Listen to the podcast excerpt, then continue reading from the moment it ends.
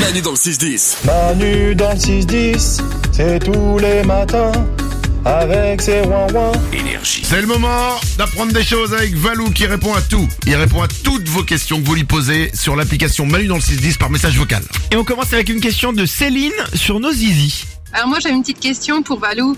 Euh, concernant euh, les hommes, pourquoi certains ont le kiki euh, aussi long au repos qu'en érection et d'autres, on croirait vraiment un escargot, quoi. Il se déplie que quand tu chatouilles.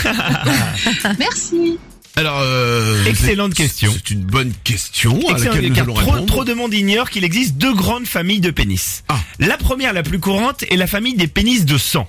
79% des hommes ont un pénis de sang. C'est-à-dire Ce pénis, c'est-à-dire qu'il a une petite taille et il est flasque au repos. Oui. Et il va se gorger de sang au moment de l'érection et doubler, voire tripler de volume. Ça c'est moi ça. Ça, c'est c'est moi aussi, c'est c'est ma catégorie. J'ai un- Ah, on est- j'ai un on est pénis- content. hein. J'ai un pénis de sang. Moi aussi, je suis pénis de sang. Super. 79% des hommes. Nico le producteur. Pareil, comme vous. Pénis de sang. On a le même. Alors, si je peux me permettre, et là je parle d'expérience de vestiaire, Ouais.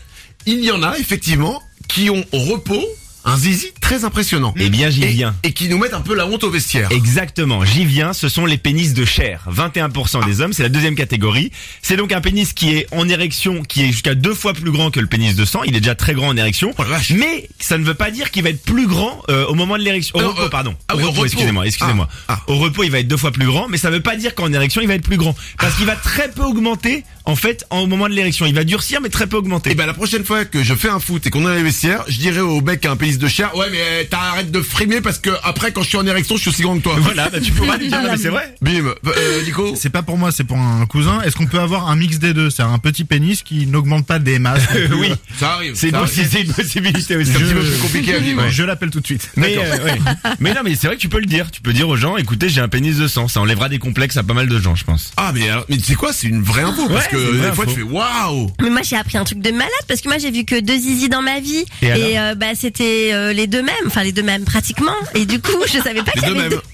C'est des pénis de sang, quoi. Ouais voilà et je Ah, savais d'accord. pas qu'il y avait deux catégories, Bah c'est personne ne le savait incroyable. là, c'est- Ah. il vient de nous l'apprendre là. Mais c'est fou. Et, et dans- et les deux c'était euh, deux pénis de sang aussi. Ouais ouais ouais. D'accord. Ah c'est marrant.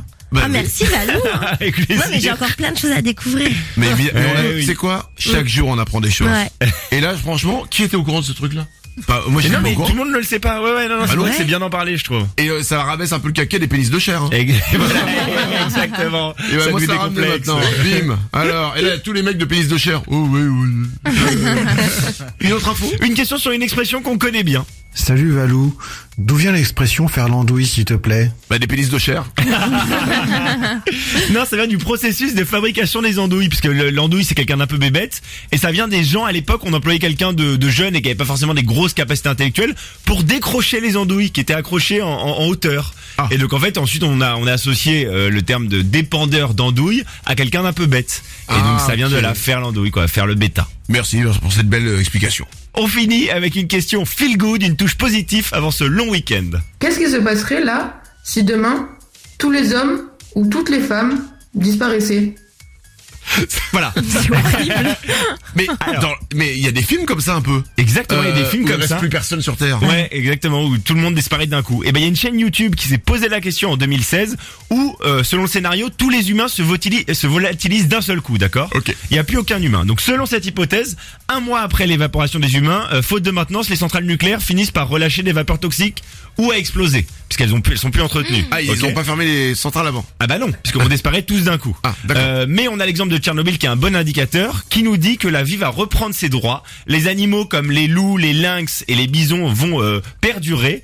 Et des, des animaux comme les poulpes ou les grands singes, vu qu'ils ont des grosses capacités cognitives, vont prendre le pouvoir et sont le futur de l'espèce humaine. Euh, Les poulpes sont notre futur. voilà.